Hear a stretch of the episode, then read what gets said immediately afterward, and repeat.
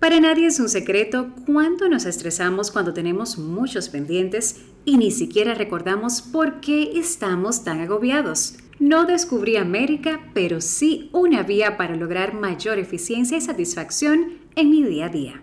Hoy hablamos del uso de las agendas, cómo lograr reducir la ansiedad y el estrés solo con planificación. Soy María Alejandra Guzmán y estás escuchando Abraza tu Belleza, el podcast, episodio 9. Bienvenida a Abraza tu Belleza, el podcast una plataforma de inspiración de la belleza en todas sus facetas, cuerpo, mente y espíritu. Aquí hablaremos de muchas cosas. La intención es que dejes brillar lo que tienes dentro, sabiendo que eres más que maravillosa así como eres. Bienvenida.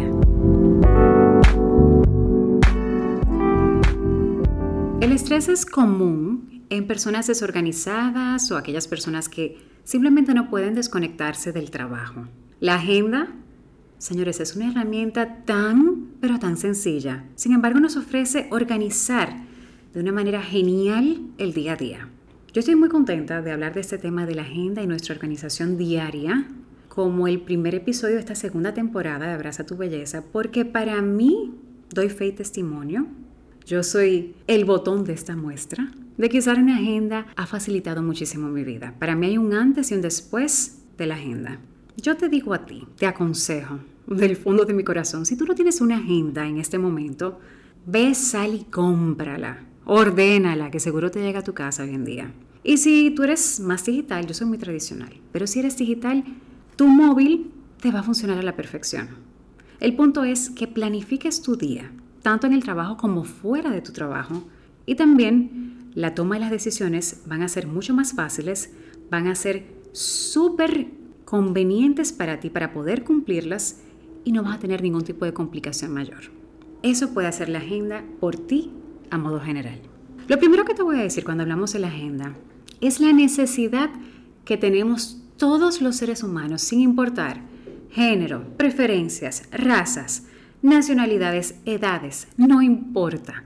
Necesitamos posición social, gracias, económica también. Delegar lo que vamos a hacer por escrito, en algún sitio, donde lo puedas leer y pueda servirte de recordatorio. El por qué, la razón es sencilla. Nuestra mente está agobiada, abrumada de tantas cosas juntas. Entonces, no le agregues más. ¿Por qué? Porque te vas a acordar de algunas de tus diligencias del día. Claro que sí, te vas a acordar de algunos teléfonos, te vas a acordar de algunas cositas que tienes que hacer, pero no te vas a acordar de todo. Por ende, es necesario, hasta por tu bien emocional, tu bienestar, soltar algunas cosas. Entonces, dentro de lo que sí podemos soltar hoy en día, que es súper fácil, el estar acordándose de cualquier detallito. Así que toma tu agenda digital o tradicional, como a mí me gusta, y escribe martes 28.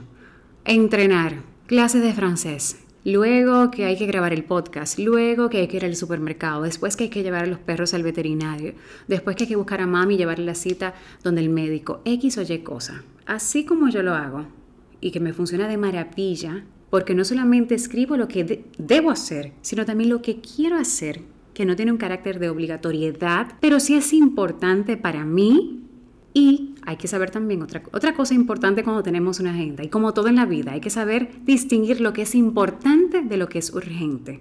Por ejemplo, llevar a mi mamá al médico no necesariamente es urgente, porque no se va a morir, gracias a Dios. No es una emergencia, pero sí es importante. Por ende, cuando podemos entrar en nuestro día a día, en nuestra agenda, algo importante que hacer, personal o laboral, ahí estará escrito en letra grande como algo prioritario, algo que no debes dejar que el día pase sin hacerlo. Y si no lo escribes, no lo vas a recordar. Así de sencillo, por más grande que sea esa persona para ti, como tu mamá en mi caso. Ustedes ven mi agenda y a mí me da una satisfacción tan grande cuando yo llego a mi casa en la noche y yo veo y hago el check. Inicialmente el checklist y luego el checkmark. Hice esto, hice esto, hice esto. ¡Guay! ¡Guay! Como que me siento súper bien. María, you did it. Mañana será otro día y reviso en la noche lo que me toca para el día de mañana. Para ir organizando no solamente mi ruta diaria, sino también organizar a qué hora me voy a despertar porque aunque tenemos regularmente un hábito, una rutina, no todos los días, en mi caso, por ejemplo, son iguales y ahí voy organizando el día siguiente. Y también existen esos compromisos que son inamovibles, compromisos que requieren mucha diligencia, mucho tiempo, caerle atrás a una persona para una reunión, a un médico en específico, en especial aquí en Santo Domingo. Los médicos son una cosa increíble. Por ejemplo, yo todos los años, me voy a salir un poquito del tema, pero yo todos los años en enero hago cita con mi ginecóloga, que es mi médico de cabecera, para que me haga un chequeo general y luego también hago mi cita con mi oftalmóloga. Señores, Miren lo, lo importante que es usar la agenda. Yo hice mi cita en enero con mi ginecóloga, pero ella está tan famosa y tan chula y tan todo el mundo la adora, yo la adoro, no la voy a dejar ni la pienso dejar, que mi cita en enero me la dieron en marzo. Yo inmediatamente, cuando escuché a la secretaria por teléfono decirme eso, yo pegué un grito y dije, ¿qué? ¿Pero estamos en enero? Sí, lo que pasa es que la doctora está ocupada ya todas las, todas las semanas agendadas hasta el 9 de marzo. Inmediatamente, ¿qué día y qué hora? 9, ok, tal hora escribí. Eso yo sé que no lo voy a mover. Y yo voy a manejar toda mi agenda alrededor, por más importante que sea, alrededor de eso. Porque eso no solamente es importante, también como se va a postergar tanto, es urgente para mí. Y hay que hacerlo.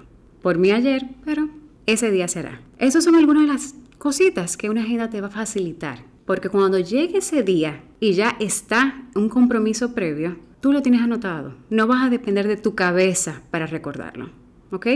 Otro punto importante que a mí me ha parecido genial tener una agenda, que antes lo dejaba pasar por alto. Cuando tengo una agenda, cuando tienes una agenda la quieres cumplir al 100%, porque tú te pones así, tú quieres cumplir la agenda, tú vas, porque yo no sé ustedes, pero yo tengo un lapicero en la agenda y tengo un marcador, un resaltador. Entonces yo escribo previamente y el día que me toca hacer las actividades yo voy sombreando. Cuando sombreo quiere decir, en mi caso, que lo hice. Si le pongo una raya en la lapicero es que no lo hice. Se la pospongo para el día que yo entienda. Yo me siento tan bien cuando yo voy sombreando. Pip, hice. Ejecuté. Next. Vamos arriba, ¿qué es lo que hay que hacer?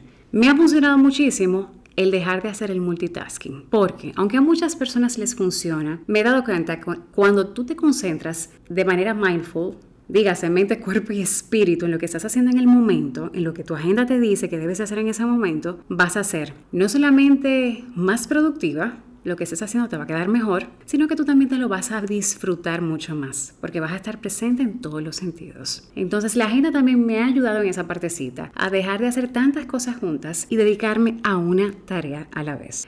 Aunque estaba hablando de darle la oportunidad a tu cerebro de centrarse en una única tarea, que tu cerebro entonces lo agradece, aumenta la calidad, la velocidad y hasta el rendimiento, por otro lado, también te puedo decir que es bueno agrupar las tareas. Ojo, no es lo mismo ni es igual. Multitasking es una cosa y agrupar tareas similares es otra. Es súper útil agrupar en un mismo bloque de trabajo tareas que se parecen, que no requieren que tu nivel de concentración baje para arrancar de nuevo, porque si no lo sabían, el ser humano necesita por lo menos 15 minutos, entre 15 y 45 minutos, para que tu cerebro se ponga en atención 100% con algo. Oigan eso, 15 a 45, dependiendo de cada persona. Entonces, si vas a haciendo multitasking, como estaba mencionando, vas a mantenerte reiniciando y reseteando y reiniciando y reseteando y nunca vas a alcanzar tu mayor rendimiento. Pero si agrupas sus tareas de cosas que son similares, que tienen cierto nivel de parecido, tu nivel de concentración no va a necesitar arrancar de nuevo porque están en el mismo tema o el mismo tipo de trabajo. Por ejemplo, si tienes que realizar tres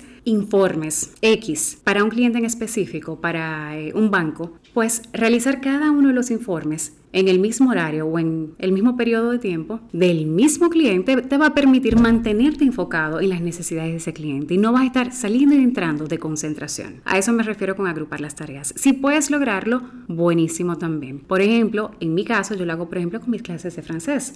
Cuando me dispongo a hacer mis tareas de francés, yo no solamente hago la tarea que me dejan, me voy a una área digital también que tenemos exámenes en francés que lo puedes tomar por completo un día en el mes o puedes irlo haciendo al paso y yo lo hago inmediatamente, estoy haciendo la tarea de esa unidad, me voy al examen online y lo voy haciendo ese día y voy haciendo también el cayer, que es el cuadernillo de trabajo. No te obligan, no es necesario, pero yo me lo he puesto como un grupo de tareas para yo en ese mismo enfoque, en la misma unidad, la misma lección, bueno, en español no es lesson, lección, lección, gracias.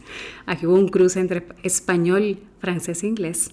y mi cerebro se mantiene enfocado en el mismo tema. Así que si haces eso dentro de las actividades que tienes, va a ser muchísimo más fácil y eso te va a ayudar solo la agenda para que vean importante por todos lados. Otro punto, no dejar una tarea hasta finalizarla. Yo era experta en eso. Empezaba una cosa, soltaba. Empezaba otra, soltaba. Nicole, ¿qué sé qué? Suelto. Michelle, solté. Ayúdame con tal Lo dejé ahí. La agenda no es que es mi jefa, ni yo la jefa de ella, pero somos amiguitas, nos hemos hecho besties y nos llevamos tan bien la gente y yo gracias. Este objeto inanimado, pero yo digo que es hasta cierto punto vivo porque yo le doy la vida de mover, de hacer, de poner, de quitar. Y hasta que yo no voy viendo que las cosas ahí se están ejecutando, no sueltas. Vuelvo y te digo, hay una satisfacción que no sé cómo definirla, pero la vas a entender cuando la sientas, de hacer las cosas que dijiste que ibas a hacer. Recuerda que si fraccionas demasiado tu tiempo, estarás perdiendo muchísima productividad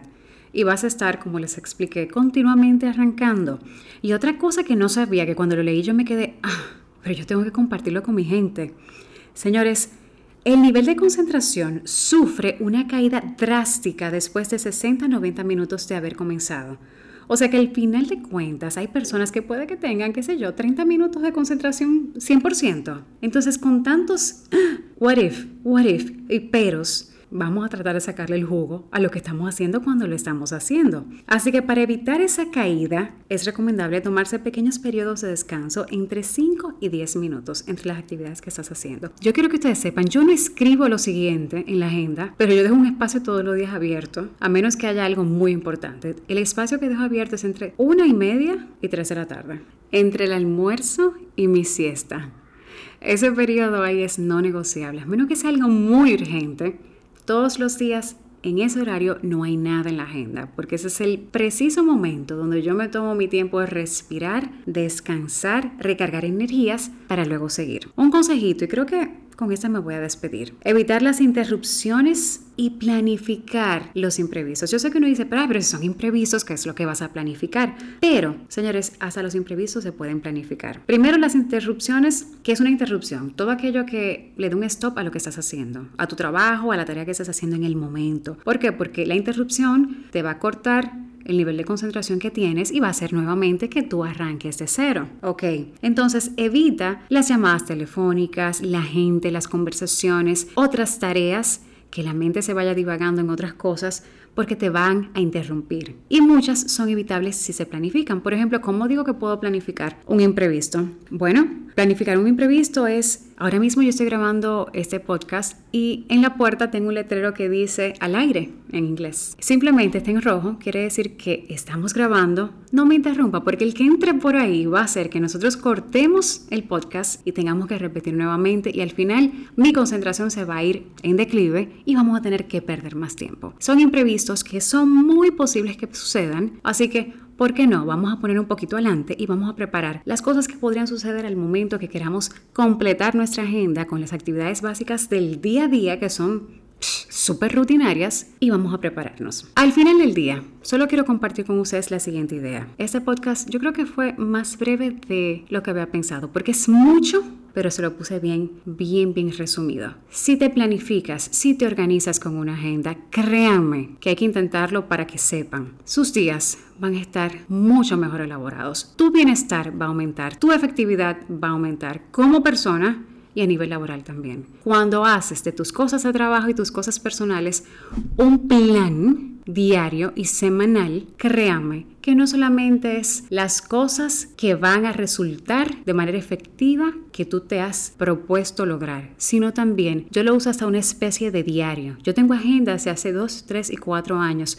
porque si da el caso en mi tipo de trabajo que yo quiero verificar cuándo trabajé con un cliente o qué se hizo para ese cliente en qué mes y si se cobró o no, un ejemplo, ahí está mi agenda. Está todo escrito. Cuándo me pagaron lo que yo cobré, cómo fue que lo hice, todos los detalles. Así que la agenda en algún momento X o Y te va a beneficiar bastante, va a ser muy útil para tu vida personal y laboral. Muchas gracias por escucharme. Sube el volumen a todo lo positivo que tienes. Escúchate y sé feliz. Soy María Alejandra y es un enorme placer contar contigo. Este podcast vive más digitalmente si lo compartes. Encuéntranos en redes como arroba María Alejandra Guzmán.